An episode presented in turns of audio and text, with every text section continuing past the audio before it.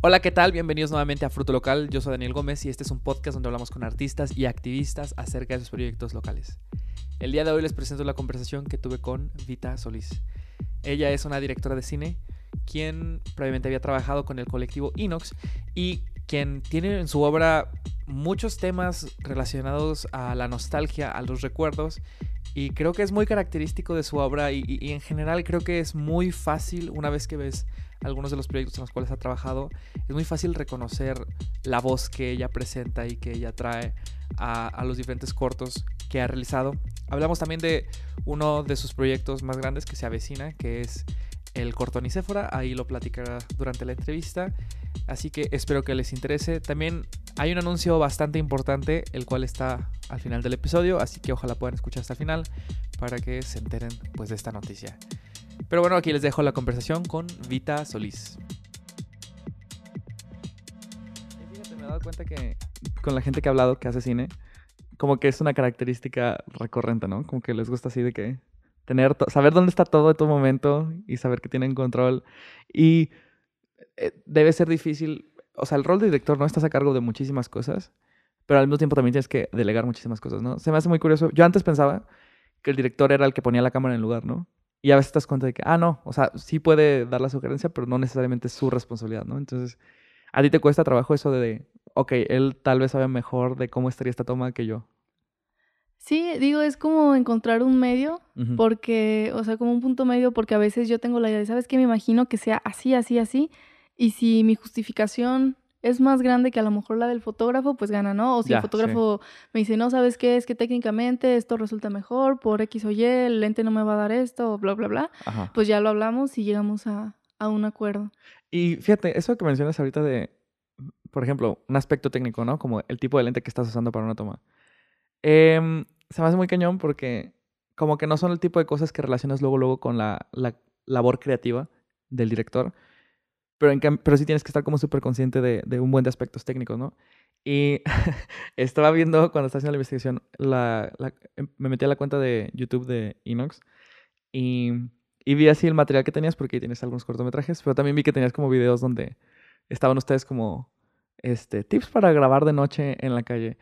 Y, y dije, ah, ok, o sea, si hay como, o, o, sea, yo sé que hay muchísimo pensamiento de trasfondo, pero se me hizo muy chido que compartieran ese, ese detalle así como de qué tipo de lente vas a usar, este, qué ISO vas a usar, eh, la apertura del diafragma, o sea, como cosas que tal vez no, o sea, que no son, como que muchas veces ves consejos artísticos que son muy, recuerda mantener tu visión, o sea, es como, en cambio lo de usted fue como más, ¿sabes? Más apegado a la técnica, a, a compartir pues realmente cómo se graba. Sí, pues eh, intentamos subir como casi de todo. Casi siempre Christopher hacía videos que tuvieran que ver más con la onda técnica de cómo usar exposímetro Mm, o sí. cómo iluminar o cosas así. Y yo hablaba de cositas un poquito más narrativas, ¿no? Que tiene que ver con dirección. Sí. Eh, por ejemplo, cinco errores que cometes en tu primer, tu corto. primer Sí, sí. cortometraje, ¿no? Sí. O sea, cosas que yo he vivido que sé que probablemente pueda funcionarle a alguien para evitar caer como en ciertas cosas que todo el mundo... Si no caes en unas, vas a caer en otras, Claro. pero ya al menos tienes la idea de que, ah, ok, alguien me dijo esto, Sí, ¿no? sí, sí. O sea, tener cuidado. ya estás un poquito más atento. Pero fíjate, se me hizo muy curioso porque al principio yo vi el canal de YouTube y dije, ah, pues puedo ver uno que otro cortito aquí, ¿no? Pero resultó ser la herramienta más chida para la investigación porque tienen un video donde hablaban de cómo, cómo conseguir dinero, cómo hacer dinero haciendo cine, ¿no? Y en ese video mencionaron como un chingo de obra de ustedes y me puse a buscar así que todos los cortos y, vi todos los que mencionaban y mm, como que sí me dio bastante, como que sí me dejó ver bastante una, una como un patrón común o, o algo que corría a lo largo de, de los cortometrajes. Y primero que, que muchos son, muchos son como con un aspecto cultural local muy cañón. Que, que se me hace chido verlo porque lo he visto también, digo, Alexis Ríos le, mencionó lo mismo en su entrevista, que, que se me hacía muy chido que está como muy apegado a la realidad mexicana. Entonces, primero nada más, eh, para no hablar demasiado, mm, ¿es accidental esto? ¿Es consciente? ¿En qué momento te diste consciente que lo está, este, te diste cuenta que lo estabas haciendo? De que estás, ah, estás retratando algo. Ajá. Sí, es totalmente consciente, sobre todo porque todo ese tipo de cortometrajes o cineminutos que hicimos para convocatorias, pues tienen un fin y tienen que cumplir con ciertas normas y la mayoría de las convocatorias a donde hemos entrado tienen que ver con crear conciencia social desde diferentes puntos de vista. Entonces, unas son, por ejemplo, transparencia en corto, que tienes que hablar sobre cómo combatir la corrupción. Eh, otro es, por ejemplo, um, IMU Recicla, que es el daño que hacen las pilas al medio ambiente. Ah, otro es eh, Haz corto con la corrupción, que también tiene que ver con eso. O sea, todas van enfocadas a crear conciencia en la población sobre problemáticas que haya en México, ¿no? O en Latinoamérica en general. Y pues todos estos cortos que hicimos iban pensados que tenían que concursar en, en este tipo de convocatorias. A cada uno como eh, le dimos, creo que algo que aprendí mucho de las convocatorias es crear una historia muy estructurada y muy circular y crear un mensaje que se entendiera y que fuera como directo al corazón de la gente porque es donde realmente le llegan las cosas, ¿no? Si creas personajes con los que ellos puedan identificarse y, y estos personajes están pasando por problemáticas o tienen que hacer una decisión difícil, obviamente el espectador lo va a ver y se va a sentir identificado y va a decir, ah, sí, yo he estado en esa situación o, ah, ok. Entonces, si llegas directo a las fibras más sensibles de la gente, es como realmente tiene impacto el mensaje. Sí, y, por ejemplo, a mí uno que me causó muchísimo impacto para empezar a abordar un poquito de, del historial, ¿no? Fue el de si la, si la juventud supiera. Se me hizo muy, muy fuerte. Em, y me preguntaba, primero que nada, si para ti es, o, cómo sientes la diferencia entre hacer un documental y una historia ficcional narrativa, ¿no? Porque vi que habías hecho varios de ambos, ¿no? Varios documentales, también varios, eh, de ficción narrativa.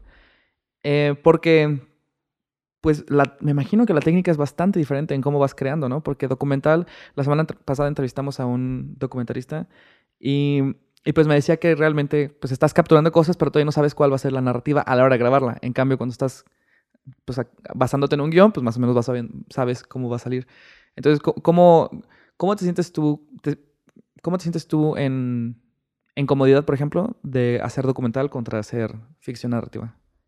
Yo el documental lo veo como si fuera una especie de equivalente a un ensayo literario. Mm, Entonces es como hacer uso de tu realidad, de investigación de lo que está pasando, pero desde tu punto de vista, ¿no? Entonces el documental también es un poco eso, es agarrar información y empaparte del tema y saber los puntos de vista de en general de varias personas, de personas expertas, de personas que no lo son, de todo, para tener como una idea más general del tema, pero a final de cuentas tú eres el que va a dirigir qué quieres decir de eso, ¿no? ¿Qué parte o qué hacia qué dirección quieres llevarlo.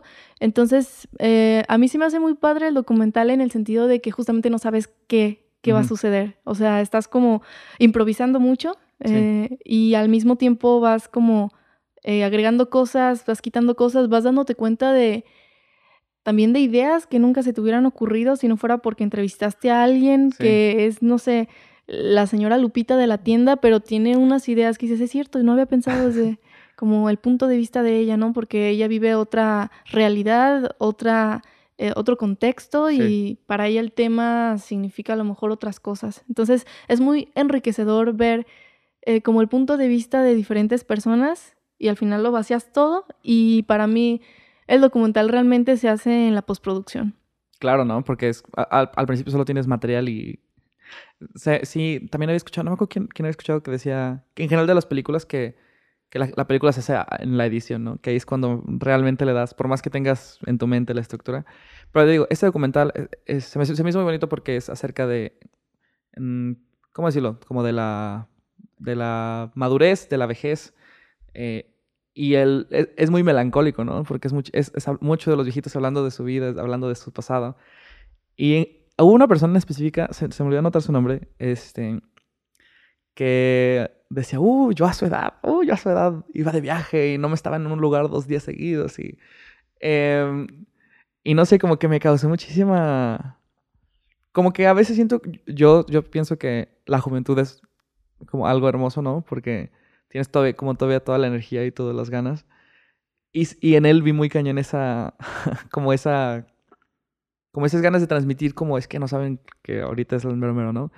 Em, ¿A ti qué te dejó ese, ese documental, como las experiencias de escuchar las historias de estas personas que ya tienen como pues toda la vida en retrospectiva, ¿no? Bueno, no toda la vida, pues, pero que tienen bastante de su vida en retrospectiva y que ya tuvieron como tiempo de reflexionar. Sí, para mí fue súper interesante porque también fue un proyecto en donde literal nos salimos al mercado mm. a buscar personas y llevábamos un fondo negro, así como, y así como lo estábamos moviendo en todos ah, lados para ponerlo como de fondo. Sí. Este, y fue muy padre porque muchas personas de la tercera edad se, o sea, al menos de ahí, no eran para nada penosas ni ah, nada, o sea, estaban dispuestas a hablar ante la cámara y a decir como todo lo que opinaban. A cantar. A cantar también. la, de hecho, la, la señora que está cantando es mi abuelita. ¿Ah, en serio? sí. Ah, órale. Y ella justamente dice esta frase de si la juventud supiera y la vejez pudiera, otra cosa sería, ¿no? Algo así dice. sí. Entonces, Em, pues para mí era importante mostrar una reflexión respecto a lo que ellos opinaban ya estando en la tercera edad sobre diferentes temas, ¿no? O sea, ¿qué opinan? ¿Cómo ven ellos el amor? Mm, ¿Cómo ven el tiempo? Sí, sí, sí. ¿Cómo ven todo? Había personas que tenían una perspectiva de la vida mucho más fatalista, eh, que ya no esperaban nada realmente, que vivían el día a día hasta que pues llegara el día de su muerte y había otras personas que todavía tenían muchas ganas de seguir viviendo, de viajar, eh, de conocer nuevas cosas, ¿no? El espíritu todavía estaba ávido de seguir eh, pues alimentándose de experiencias y de nuevas cosas. Entonces fue muy bonito y aparte fue un proyecto importante porque eh, básicamente fue de una clase, de la clase de documental, y ahí nos pidieron que hiciéramos un proyecto como una casa productora o como un colectivo. Y ahí es donde nace Inox. Ah, fue, fue en, ese proyecto. Sí. Sí, sí, sí, escuché este, que habías mencionado que, que nació todavía en la carrera. Y, y, pues la mayoría de los proyectos, bueno, creo que todos los proyectos que, que, que, voy a mencionar y que de los que investigué son este, con esta casa que, que también siento que tienen como una, hasta una imagen muy eh, reconocible, ¿no? Como la saturación súper baja, algunos en blanco y negro, este, muchos, no sé, yo sentía como que había cierta sensación de como muchos silencios, no tétrico, sino como tenso, ¿sabes? Y quería relacionar este último de que te mencioné de Si la juventud supiera con otro proyecto que comparte estas mismas características, ¿no? Este, mucho silencio, algo lento. Y también habla de la vejez, que era el de, em, el de regresión. Sí, sí rama regresión, sí, no, me estoy equivocando. Eh, regresión no es cámara, no es blanco y negro, pero... No, no es blanco y negro, pero sí es ah, como... Eh, tiene como este perfil como baja saturación, eh, poco diálogo, ¿no? Y también habla de esta... O sea, como que también se me hizo muy interesante cómo manejas la melancolía. En ese corto es un... Hablamos de un futuro medio apocalíptico, ¿no? Donde un viejito está revisitando su vida y revisitando, revisitando, revisitando. Mm, y me preguntaba si, si tú tenías ese tipo de de visión hacia tu propio pasado, digo, eres joven pues, pero de como revisitar mucho tus memorias o, esa inspiración venía de algún otro lugar? Ah, soy una persona que está bien clavada en el pasado. Mm. Así estoy obsesionada con los recuerdos y obsesionada con las vivencias pasadas. Y ahorita justamente es algo que estoy intentando cambiar un mm. poquito mi chip. Porque está chido ver el pasado, pero a veces no te va a llevar a ningún lado. Entonces, Tienes que sí ser consciente de lo que vives, de lo que has vivido, aprender de eso y seguir adelante. Sí. Pero pues no obsesionarte con el pasado, ¿no? Em, y pues sí, o sea, para mí una de las como emociones más como atrayentes es justamente la nostalgia, la melancolía. Claro. Que siempre he intentado como crear atmósferas donde pueda transmitirse eso porque es donde siento que existe un momento de reflexión, un momento para sentir cosas, para sentir el más mínimo detalle, así sea eh, el aleteo de una mariposa o, ¿sabes? Como algo muy hacia adentro, algo muy introspectivo. Y ya después de eso, pues ya exteriorizar lo demás. Pero creo que sí, o sea, definitivamente se, nota y se transmite esta como, no sé si, como melancolía tal vez de revisitar los recuerdos, porque es un tema que creo que se, se nota bastante, o sea, en ese se nota en eh, si, la juventud supiera, Mm, ay, se me olvida, ah, tenía otro proyecto en mente que también mencionaba esto. Pero sí, como que se ve que se ve que conoces bien el tema para poderlo comunicar, ¿no? o sea, no podrías comunicarlo si no lo conocieras. Y no sé, se me hace como que a veces en, el arte tengo la duda de si la persona que está transmitiendo cierta emoción sabe que la está transmitiendo, ¿sabes? Como que sí debe haber cosas que son muy calculadas de, ok, aquí estamos mostrando esta imagen para evocar este sentimiento, ¿no? Pero también inevitablemente tienen que venir cosas de nosotros que, pues que a veces ni siquiera estamos conscientes, ¿no? Entonces tú en tu obra has visto en retrospectiva como que, ja, cuando lo escribí no tenía esta emoción en mente, pero creo que se, se traslapó, se, también venía junto con lo demás. Sí, hay cosas que me he dado cuenta de que en el momento, pues, o sea, hacemos un cortometraje y cuando lo estoy editando digo, ah, mm. mira, tiene que ver con este otro proyecto, ¿no? O sea, normalmente intento ser muy variada, o sea, no como clavarme en lo mismo, sino intentar como eh, nuevos géneros o nuevas atmósferas, nuevas eh, sensaciones en cada proyecto, pero sí a veces hay como ciertas constantes, sí que, que están ahí. creo que una es, mm, no sé, tengo como siempre eh, la idea de integrar personajes de la tercera edad. Ah, Yo creo que porque mm, mi relación con mi abuelo, mi abuelo paterno, siempre fue como muy padre. Mm. Él fue el que me enseñó básicamente como todo el mundo eh, del arte, de la pintura, de, como todo eso, él me enseñó a tocar el piano, la guitarra. Eh, hacíamos avioncitos de hielo seco cuando, cuando éramos niños, mis primos y yo. O sea, creo que es una persona que me abrió la mente a, varias cosas. Y digo, mis papás también son muy artísticos, ¿no? En general, como toda esa familia de parte de mi papá. Pero sí hubo eh, como una relación muy especial con mi abuelo. Ya. Entonces, como que tengo a los abuelos aquí, ¿no? Claro, no, y, sí, ahora que lo mencionas, tiene, o sea, creo que sí se relaciona con todo esto, ¿no? Y, ¿cómo es, o sea, dices que él fue el que te introdujo al mundo del arte? ¿Él era artista también? Eh, escribía poemas. Eh, también tocaba la flauta, hacía flautas con tubos de PVC, así, ajá, una vez en el cumpleaños de mi hermana y en el mío, porque casi cumplimos el mismo día, nos regaló un, metrónomo que hizo, porque también le gustaba mucho la onda de los circuitos y de la electricidad. Era una persona que hacía de todo, casi, casi. Mm. O sea, cocinaba también, durante mucho tiempo trabajó en restaurantes, em, nos enseñaba a hacer mousse de chocolate. O sea, era una persona que siempre tenías algo que hacer, siempre te enseñaba algo nuevo, ¿no? Estuvo muy chido eso. Entonces, sí, como que debe venir esta influencia bien cañona, ¿no? Y también mencionaste que él te enseñó a tocar eh, piano y, guitarra, ¿me dijiste? Ah, te creas, la guitarra fue mi papá. Pero eso lo mencionó a tocar el piano. Pero de hecho sí se, me hizo muy interesante que cuando estaba viendo los cortometrajes, muchas de las composiciones de las... De las pues sí, de, la composición para la película o para el cortometraje era obra tuya. Mm, Supongo que es, otra manera, digo, dices que te gusta controlar bastante, ¿no? Como que también es otra manera de también controlar el mood de, la película, ¿no? sí, ¿no? Ah, ok. Eh, pues muchas veces tenía composiciones así como arrumbadas, de esas veces que... Ah, ok. Yo componía mucho, pero cuando iba en la secundaria o en la prepa, mm. en un software que se llamaba, bueno, se llama FL, creo que todavía existe. Ah, sí. Ajá. Este, en ese y en el Reason pero pues mucho tiempo lo dejé y varias composiciones se quedaron ahí. Y antes tenía la idea de componer música para cine porque también me gustaba todo eso. Eh, como crear estas atmósferas, justamente siento que la música es algo que lo sientes inmediatamente, ¿no? O sea, luego, luego no necesitas razonar nada, simplemente sentir y tu intuición te va diciendo cómo hacia dónde ir, cómo vas marcando el ritmo, o sea, todo. Y varias de esas composiciones yo las compuse pensando imaginando como justamente espacios o imágenes.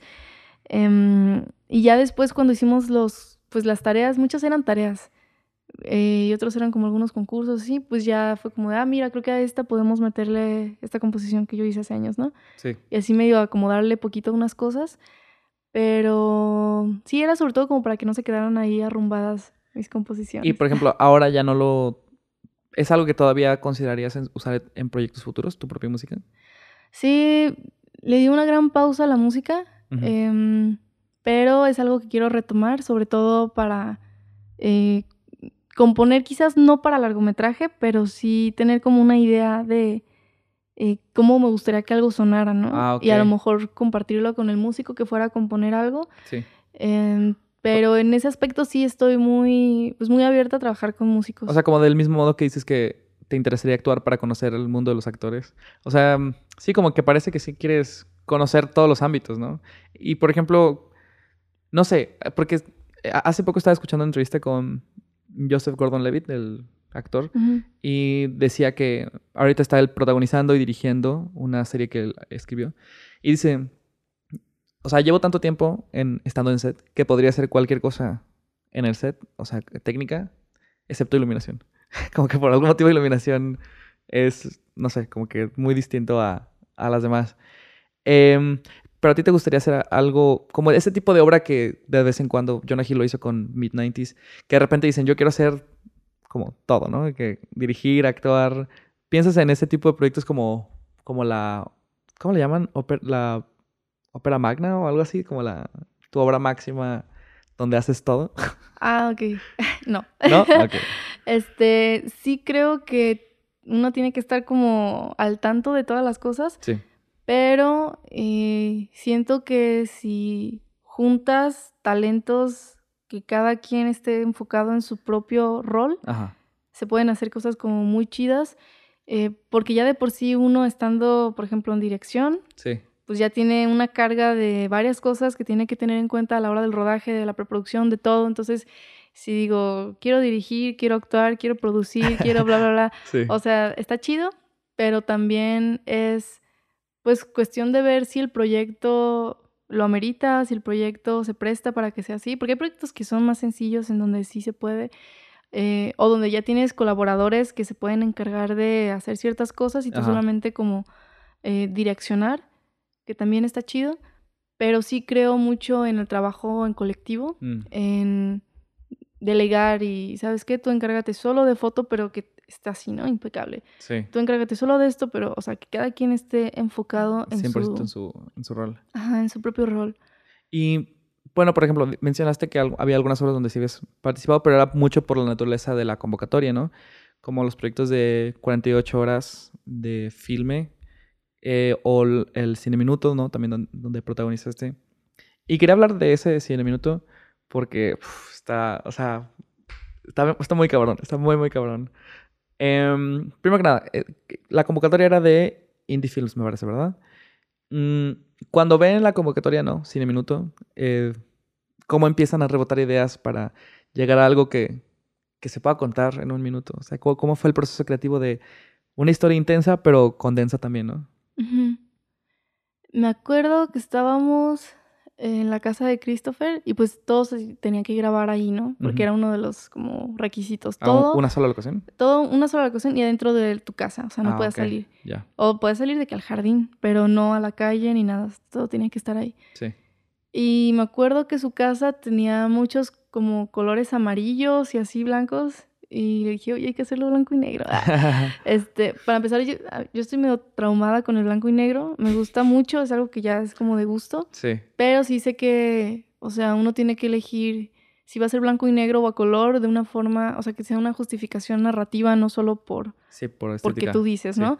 Em, entonces le dije a Christopher de que hay que hacerlo blanco y negro para, una, ahorrarnos dirección de arte, porque nadie va a hacer dirección de arte aquí. Claro, Eh, no tener el problema de, ay, tengo una paleta de color chilaquil que es amarillo, Sí. café, verde, rosa. Em, otra, pues, para crear el mood más fácilmente, que es algo de terror y que se sienta, ¿no? sí. Y, entonces así nos decimos que fuera blanco y negro y luego, ¿cómo pasó? Uy, ya no me acuerdo. Bueno, nada más para, para que la gente conozca Ajá. la historia. Básicamente es una chava que despierta, ¿no? Está confundida, parece. Está tratando de explorar el lugar donde se encuentra y la, gran revelación es... Que es, eh, es un personaje, es un fantasma que vive en loop, Ajá, reviviendo el momento en el que murió. sí. Y, y es muy impactante, ¿no? Porque, porque me encanta que la naturaleza sea un loop, ¿no? De que literalmente lo, lo puedes poner en loop y, sigue funcionando, ¿no? Que es como una mecánica que, digo, que creo que inició fuertemente como con Vine y que ahorita TikTok también todavía, mucho de la gente lo utiliza como una herramienta creativa, pero que aquí es este, es una, es el momento del impacto de, se, da cuenta, ah, revela que levanta una sábana y ve su propia cabeza, ¿no? Y a mí sí me, ya sabía que venía porque ya sabía que de eso se trataba y aún así me causó el impacto porque ves la cabeza y, hubo dos momentos de sorpresa. Este sí lo, lo recomiendo súper cañón de que lo vean. Em, hay dos momentos de sorpresa, ¿no? El primero es sorpresa para el personaje y para también para la audiencia, ¿no? Ves la cara. Ves la cabeza, perdón. Y luego la segunda toma es otra sorpresa, pero esta es solo para la audiencia, ¿no? Donde ves que el cuerpo cae porque se acaba de dar cuenta que ella está muerta y eso como que es lo que hace que rebote el loop, ¿no? Y digo, sí creo que sí debe, debe ser complicado como pensar porque aparte eso fue el año pasado, ¿no? Sí. Y fue una convocatoria de esto mismo de la pandemia, ¿no? No salgan de su casa, algo corto, algo... Eh, estaba, estaba hablando hace poco de que yo pienso que las limitaciones siempre estimulan la creatividad. ¿O tú qué piensas? Totalmente de acuerdo. Y en ese corto, digo, ni siquiera es la primera vez que hacen algo así, porque ya tenían otros cortos de 48 horas, pero en este corto, ¿cómo, cómo combinas estas dos cosas de la, la, la herramienta creativa, sorpresiva, pero también cómo hacer algo que críticamente sea bien recibido? Mm. Porque digo, ganaron el concurso de esa convocatoria con, con este corto, ¿no? Entonces creo que tú ya tienes una manera de pensarlo de también como de saber qué le gusta a la crítica, ¿no? O sea, como hacer, hacerlo en tus términos, hacerlo algo que a ti te guste, pero también sabiendo de que cómo hacerlo que, que sea bien recibido. Pues fíjate que no pienso tanto en eso, más bien pienso en los lineamientos de cuando, como cuando te dejan una tarea, ¿no? De que cumple con estas características y mm. fuera de ahí puedes hacer lo que tú quieras. Ah, Entonces me gusta más pensar en que si yo estuviera frente a la tele, ¿qué me gustaría ver? Mm. Mm, en lugar de qué le gustaría ver a la persona que está a un lado de mí, ¿no? Ah, Porque sé que si a mí me gusta y me apasiona eso, automáticamente se va a conectar alguien que esté cerca de, de mí o en el otro lado del mundo, que fue lo que pasó acá con Memory Loop, de que les gustó y estuvo muy raro porque yo lo edité y lo terminé de editar y dije, ah, no me gusta, se siente como que vacío, como que no, no, no, se siente nada, ¿no? Ajá. Y así como que estaba medio, no agüitada, pero sí un poquito como, como, ¿cómo puedo ¿Insatisfecha? Ajá. Y me acuerdo que luego se lo pasamos a Iván Alcorta, que hizo el diseño sonoro, y nos lo regresó y fue como, lo, lo, vi con otros ojos, así con todo. O sea, uno ah, sabe que el diseño sonoro es algo súper importante, pero a veces como estás tan clavado en la imagen, claro. que se te olvida que también eso suma muchísimo valor y más cuando se trata de algo de terror. Entonces, eh, ya lo vimos terminado y fue como, ah, sí me gustó. y, pero esta fue su primera convocatoria internacional, ¿no? Sí, fue la primera que ganamos internacionalmente. ¿Y cuál sientes, sentiste alguna diferencia entre ganar? Porque ya habían ganado ustedes en Inox pues, la convocatoria de del, por ejemplo, de, ay, se me fue el nombre. Bueno, el de haz, corto contra la, corrupción, contra la corrupción. Transparencia en corto, haz corto con la corrupción. Eh, eh, de Elijas también Ajá, Elijas, ganaron dos veces de, Elijas, ¿no? Em, ¿Y sentiste, sentiste tú alguna diferencia como del reconocimiento nacional al internacional? Eh, sí se siente porque, sobre todo, pues para empezar, son personas de otro lado, ¿no? A veces uno hace cosas y es como, ah, pues tiene que ver con la cultura mexicana y claro. es recibido y la gente le gusta y X, ¿no? Pero hacer algo que sea universal, que alguien del otro lado del mundo lo vea y le guste, es como algo muy chido porque entonces sí estás yendo por un lado en el que no es una barrera al idioma ni nada, ¿no? O sea, si puedes narrar algo con imágenes, eh, y se entiende y alguien que tiene una cultura totalmente distinta a la tuya puede identificarse con eso, es, eh, pues es algo muy chido. Y bueno, dices que te gusta mucho usar el, el blanco y negro, ¿no? Y dices, e, en este proyecto lo utilizaste, en Si la Juventud Supera también lo utilizaste, pero también tienes un, reciente, un proyecto reciente que, que todavía no está, que todavía no sale, pero que también es en blanco y negro. Y, y quería hablar de él porque parece que hubo mucha transformación del mismo proyecto. Originalmente era, ¿cómo se llama? el conejo y la niña. El conejo y la niña, ajá. Em, que igual, otra característica, ¿no? Otra vez apegándonos al México, ¿no? Habla de una, una, ¿cómo? Bueno, trata de explicarlo tú porque creo que yo me voy a confundir en mi propia cabeza. Sí, se llamaba El Conejo y la Niña y luego pues hubo varios cambios en el guion y en todo en general y ya se llamó Nicéfora, que es el nombre de la niña, ¿no? La idea se centra en Nicéfora, una niña de nueve años que vive con su abuelo, viven en el bosque, alejados del pueblo, eh, y un día su vida cambia drásticamente a partir de un suceso que experimenta en el cerro, en donde se encuentra con un terrorífico ritual, y a partir de ese momento va a empezar a eh, presenciar alucinaciones en donde se le muestra el paradero de su madre, que fue desaparecida por eh, desconocidos. Entonces, es un poquito también, bueno, es género misterio, terror psicológico, y quise implementar un poco de realismo mágico, mm. que es algo que vengo intentando manejando desde, bueno, es algo que intento introducir en los proyectos más recientes donde tengo más libertad y, que tenía que ver también como con mi tesis, ¿no? Como mm. toda la onda de realismo mágico que podemos percibir en la literatura, eh, crear una traducción para algo visual. Y, por ejemplo, los cambios fueron, eh, por ejemplo, el, conejo ya no fue conejo. Ahora es un Xoloscuincle, ¿no? sí. Pero creo que eso, y de hecho lo habíamos platicado una vez, que en, decías que como que eso lo apega más a la tradición mexicana, ¿no? Es más culturalmente significativo. Eh, y también porque también las, está basado bastante esta narrativa en que estas personas todavía tienen creencias de, de, las, de los dioses prehispánicos, ¿no? Entonces como que, como que tiene más sentido que haya sido apegado a esto, ¿no? Sí, en realidad la idea surgió, yo dije, ah, quiero que trate de un conejo y de una niña. y mm, que ah, la niña tenga un pacto con el conejo y el conejo es una bruja. Y así, ¿no? Toda mi idea era también como de terror. Pero esto está muy apegado a la onda europea de que las brujas se pueden transformar en conejos o liebres o gatos. Y cuando intenté meterle todo el mood mexa, me di cuenta de que el conejo no tenía tanto que ver con eso, sino que tenía que ver más con la onda de la borrachera, porque tenían como sus eh, sus, ¿cómo me puedo decir? Pues su casa abajo de... Ah, sí, sí. Ajá, entonces me di cuenta de que no tenía un símbolo tan, tan impactante, ¿no? Estuve mucho tiempo como revisando el guion, algo no me cuadraba, no sabía qué era, le daba así varias lecturas, varias lecturas, hasta que quité al conejo y metí al Xoloscuincle y así mágicamente sentí que todo cuadró ah, bien. Y pues mucha gente sí decía, ah, pero ¿cómo vas a quitar al conejo si es el conejo y la niña, no? Y así incluso Christopher me decía de que, oye, pues en el Kickstarter tú estás vendiendo la idea de que va a haber un conejo. La gente espera ver un conejo y no va a haber. Entonces, eh, pues a final de cuentas, te das, te das cuenta de que una idea puede modificarse muchas veces, a veces comienzas con algo y terminas siendo algo completamente distinto, pero está padre porque también es algo que se va enriqueciendo con los comentarios de las demás personas del crew, con el tiempo, porque el tiempo también ayuda a ir razonando las cosas y decir, ah, mejor voy a meter esto, o ves cosas en la tele o en la calle o donde sea y te dan ideas para meterle al guion.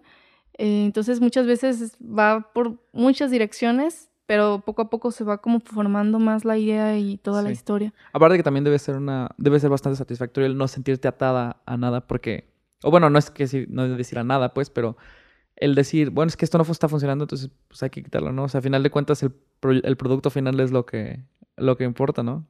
Sí, también uno a veces como escritor o como director se medio clava con ideas de que dice, no, es que yo me imaginé esto, pero también tiene que ser muy objetivo y decir, a ver, realmente qué me está aportando este elemento. Claro. Si no me está aportando narrativamente tanto como este otro, o sea, tienes que como equilibrar, dices, no, ¿sabes qué? Pues con todo el dolor, quería ver un conejo en mi corto, pero se tiene que ir.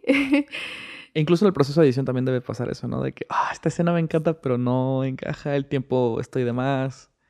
Y, y, tú también editas, no sé si editas todos, pero sé que sí has editado bastantes de los proyectos, ¿no? Sí, de hecho, la mayoría de los cortometrajes de, bueno, Cine Minutos y todo de Inox, yo los editaba y Christopher hacía la corrección de color. Ah, o a veces cuando teníamos que entregar varios, porque a veces entrábamos con dos o tres proyectos, yo editaba unos y él otros. Ah, ok. Este, entonces así como que nos repartíamos la chamba. Y también debe ser otra manera de, estar, eh, eh, pues desde darle el toque final a la historia, ¿no? El, saber que hasta el último paso sigue llevando la misma visión. me imagino que dejar ir el proceso de la edición a alguien más y de ser como que, ah, mi bebé, cuídalo. sí, o sea, yo no estoy como tampoco eh, muy eh, como obsesionada con yo hacer todo de la edición, pero a veces es más práctico porque estamos en rodaje y ocurre cualquier incidente, cualquier cosa y es como hay que pensar una forma de resolverlo diferente. Ah, ok. Y yo digo, ah, ok, ¿sabes qué? Hay que grabarlo de esta forma, así, bla, bla, bla, bla, y yo ya estoy pensando cómo lo voy a editar. Ah, claro. Entonces, para mí es mucho más fácil llegar y editarlo yo porque ya sé lo que grabamos, a pasárselo a alguien y decirle, fíjate que el guion cambió esto, esto, aquí están las páginas de la continuidad, aquí, ¿sabes? Es como más sí, si tú ya lo tienes aquí, pues más fácil, ¿no? Sobre todo en los proyectos que han sido, pues a veces son cine minutos, ¿no? Algo como muy cortito, son pues proyectos pequeños, porque cuando ya es algo, por ejemplo, un largometraje, probablemente sí convenga más que lo edite alguien que se dedica a editar, ¿no? Sí. Y también como que noté, ahorita que lo mencionaste, que también tienes como esta, esta, ¿cómo decirlo? Como esta paralela, ¿no? Entre la narración de la vejez, ¿no? Que dices que viene mucho de la naturaleza de, de, tu relación con tu abuelo, pero también de la infancia. O sea, muy cañón, porque en el documental, ah, espera, bueno, e, es, el documental que hiciste de, de los niños que viven en una casa hogar, sí. Ah, dibujos de los sueños. Dibujo de los sueños. Dibujo de los sueños este, el, Señor del Costal, o sea, como que tienes bastantes proyectos también que tienen la otra perspectiva, ¿no? Y este proyecto, digo, no es que sea, no es que sea el punto final, no es que sea como aquí termina todo, pero sí se ve como una, o al menos yo lo pienso, como una consolidación bastante grande de, de muchas cosas que ya, como que venías manejando, ¿no? Narrativa de la juventud, narrativa de la vejez, el aspecto del blanco y negro, el aspecto del terror, y como que aquí están como formando, agarrando, agarrando cuerpo. Mm, ¿Sientes tú alguna diferencia o sentiste tú alguna diferencia en el proceso de este proyecto eh, en diferencia a, lo que habías hecho antes? Uy, totalmente. Eh, para empezar, es el primer proyecto que escribo desde el corazón, ¿no? Mm. Es algo muy personal, algo como que yo quería hacer, no tiene nadie diciéndome, tiene que tener esto, aquello, o sea, tenía libertad total de todo y eso, o sea, sentir eso es, es algo súper mágico, mm. porque pues es darle rienda suelta a cualquier cosa que puedas imaginar, ¿no?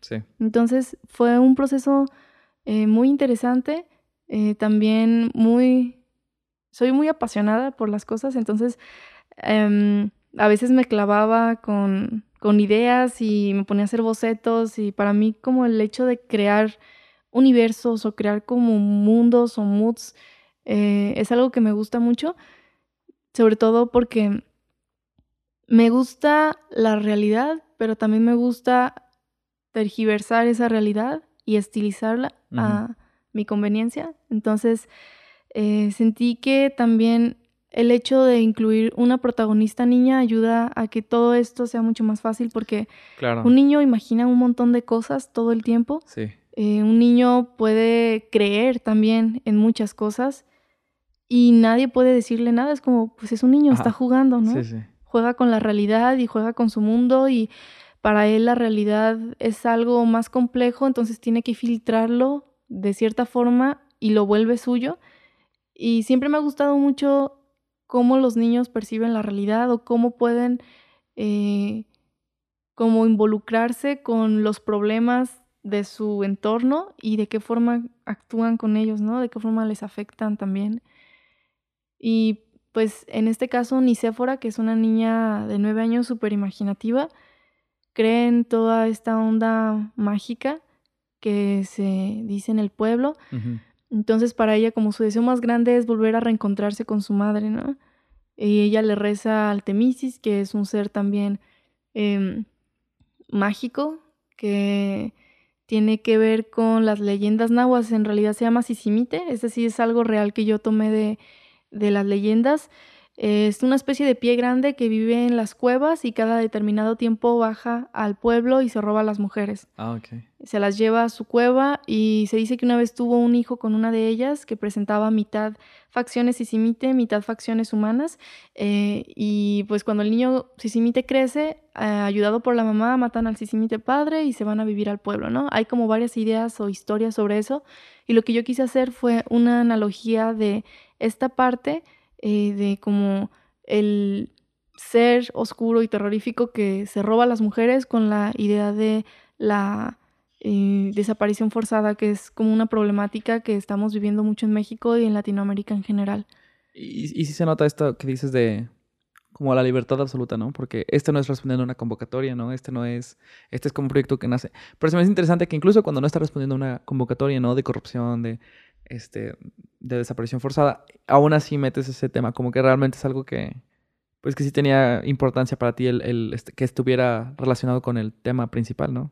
Claro, creo que en gran parte de las convocatorias también te enseñan eso, como si vas a hablar de algo, también que tenga que ver con algo de tu entorno. Mm. Y en teoría, pues debería de ser así. O sea, a veces hay proyectos que son muy libres o muy experimentales, pero también está chido intentar meter como, pues, lo que estás viviendo, las problemáticas, crear conciencia, pero desde un punto de vista como más libre. O sea, en las convocatorias tiene que ser muy in your face, muy como Súper moralista, muy... Ajá. Y es algo que a mí no me gusta tanto. Ajá pero las convocatorias son así, entonces uno tiene que como que apegarse a eso, ¿no?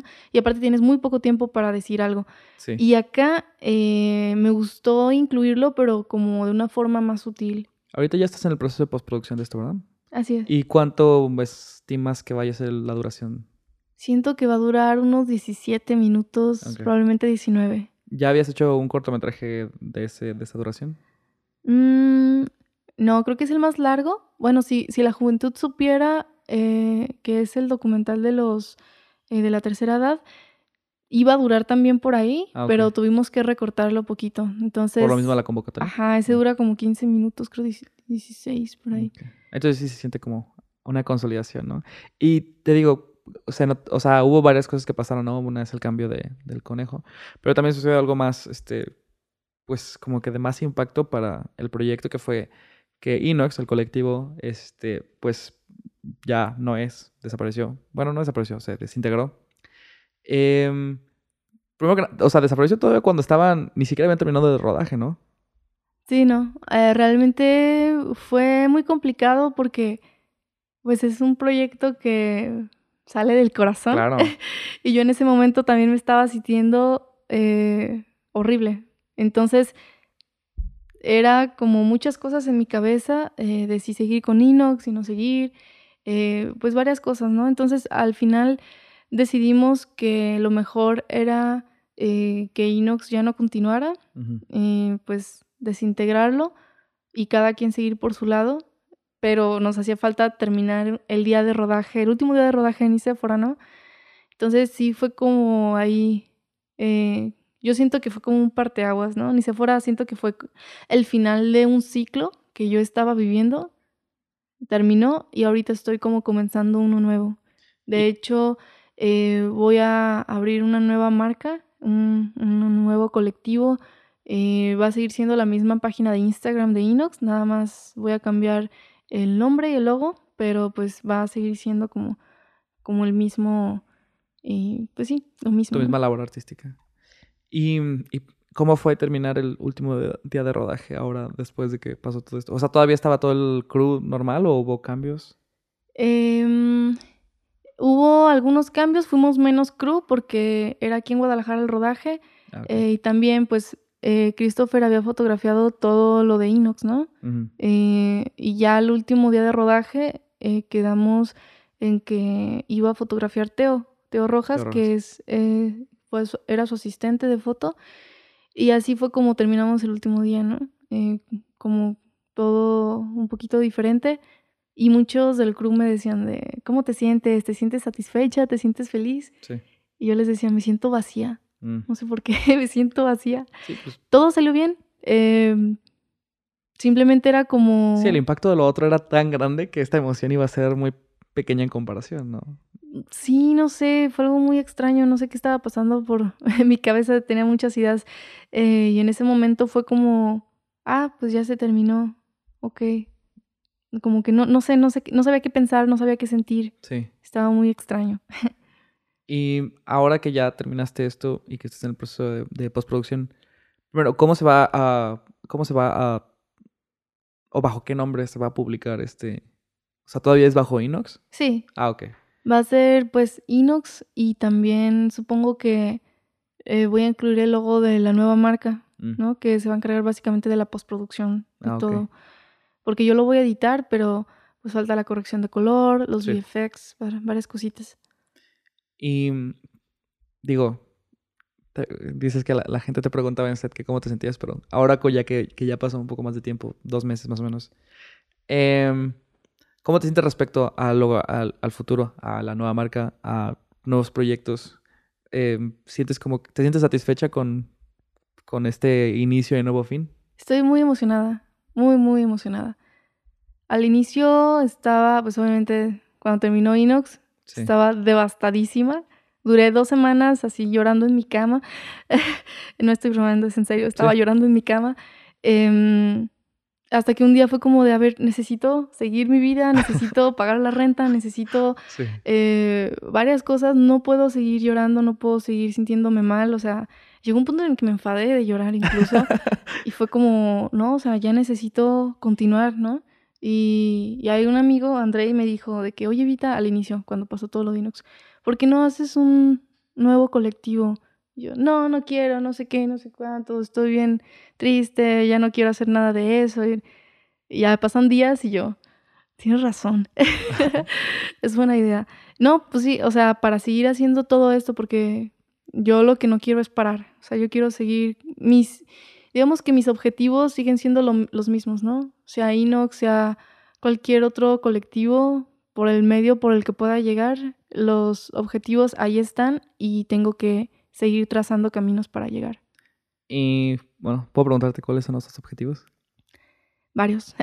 para empezar, eh, estoy en la preproducción, bueno, investigación de eh, un tema para escribir un largometraje. Ah, ok. Eh, ahorita una de mis prioridades es sí tener ya la nueva marca, eh, pues seguir chambeando de, de, esto, del audiovisual, pero pues siempre lo idealista es lo que es básicamente el fin de, de, todo lo demás, ¿no? O sea, las chambas está chido sacarlas porque es dinerito, pero es dinerito para poder eh, pues producir lo que uno realmente quiere hacer, a lo que realmente se quiere dedicar. Y para mí ahorita es de que ya quiero dirigir mi primer largometraje. Em, entonces, estoy como que enfocando todo para que vaya hacia esa dirección. Me gustaría también que eh, la casa productora que voy a comenzar ya sea algo en serio, ya sea algo... Eh, una casa productora. Ajá. Algo pues ya más en forma. y, mi sueño acá alucinado ah, es que... Manifiéstala, manifiéstala. me gustaría que fuera una especie de A24, pero eh, como latinoamericana, ¿no? O sea, que haya propuestas interesantes, pero de historias que sucedan en México o en Colombia o en Argentina, en lugares, eh, pero de alguna forma que sí estén hablando de esta problemática que estamos viviendo los latinoamericanos y, y en general, ¿no? O sea, eh, que sea algo como que sea una casa productora que apoye también nuevos talentos y nuevas ideas y nuevas películas, porque no solo quiero producir las películas que yo dirija, sino producir las películas también de mis amigos, que, que sé que tienen ideas increíbles y que es complicado que alguien a lo mejor pueda producirlas o que es más lento, ¿no? O sea, me gustaría llegar al punto de yo ser autosuficiente, de yo poder producir mis propias cosas, de no tener que como... Cazar fondos. Ajá, o quizás sí, pero solo para terminar de, de financiar cosas, ¿no? Ah, ok. No como el sustento primario de, de la obra. Es. Ok. Pues creo que son, o sea, son objetivos bastante obtenibles y más porque, digo, todo el mundo, y, tú lo sabes, todo el mundo del CAF con los que he hablado, todos me dicen, no, es que Vita, no, Vita, Vita, Vita, Vita. Vita es la, la mera mera. y también por eso estaba muy agradecido desde que accediste a la entrevista, así que te lo agradezco de nuevo. Gracias. Gracias por haber venido tarde pero sin sueño. este, em, te iba a decir que si querías eh, promover también las redes, pero no sé si todavía tengas ya el nombre. Sí, igual pues pueden encontrarme en Instagram como Vita Solís-Octopus, eh, Inox Audiovisual. Así pueden encontrar eh, la página donde voy a estar subiendo también el contenido de los nuevos proyectos. ya estoy literal así en una transición de cambiar el nombre, el logo y todos, pero eh, pueden seguir la página de Inox y más adelante van a enterarse de de lo nuevo. Ok, perfecto. Muchas gracias. Muchísimas gracias por la invitación y nada, saludos. Uh. Muchas gracias por haber escuchado este episodio de Fruto Local. Espero lo hayan encontrado de interés. Y espero también puedan checar algunos de los, de los trabajos que Vita tiene que están disponibles. Y les dejaré links a, los más que pueda. Pero sobre todo, pues, ojalá puedan checar el Cine Minuto. Que, con el cual en Inox ganaron su primer eh, concurso internacional. Porque realmente me parece hermoso, se me hace súper bien hecho y el hecho de que todo suceda dentro de un minuto es pues bastante de admiración. Así que ahí les dejo todo, les dejo las redes para el perfil de Vita en Instagram también y el perfil de la nueva casa que espera eh, impulsar próximamente. Así que también fue coincidente porque el gran anuncio que teníamos para revelar en este episodio fue que Fruto Local se estará tomando una pausa indefinida para serles honesto, no estoy seguro si Fruto Local va a regresar o no. E, estoy en un periodo donde eh, pues estoy tratando de ajustar diferentes cosas en mi vida y, sé que ahorita necesito una pausa. No sé si eventualmente regrese. Pero independientemente de eso, quiero agradecerles a todos los que nos han visto, a todos los que nos han, este, pues de vez en cuando dejado algún comentario, quienes nos han recomendado otros artistas y sobre todo a las personas que se han tomado el tiempo de ser entrevistados por nosotros. Gracias a todos y cada uno de esas personas maravillosas que, se tomaron el, tiempo de, platicar un ratito con nosotros y de confiarnos un poco de, su persona y de su mente para plasmarlo dentro de los episodios de este podcast. Estoy bastante orgulloso de lo que hemos logrado aquí. Realmente creo que de cada episodio salió algo que, me dejó y que, que me quedo con buenas memorias de todos estos episodios que realizamos Realmente no sé si regresemos. Si regresamos, tengan por seguro que lo anunciaré en redes sociales y aquí en, algún, algún anuncio del regreso del podcast si es que eso llega a suceder. Si no, muchas gracias por todo. Así que, pues sí, esa era la gran noticia. Pero coincidió que hablábamos de finales en la entrevista con Vita y que este fue el episodio final por ahora o definitivo, no sabemos todavía. Pero Muchas gracias por habernos escuchado. Yo soy Daniel Gómez, el ingeniero de audio es Coque Ochoa. La música es por Alex Sanfelice. Y que tengan un buen día.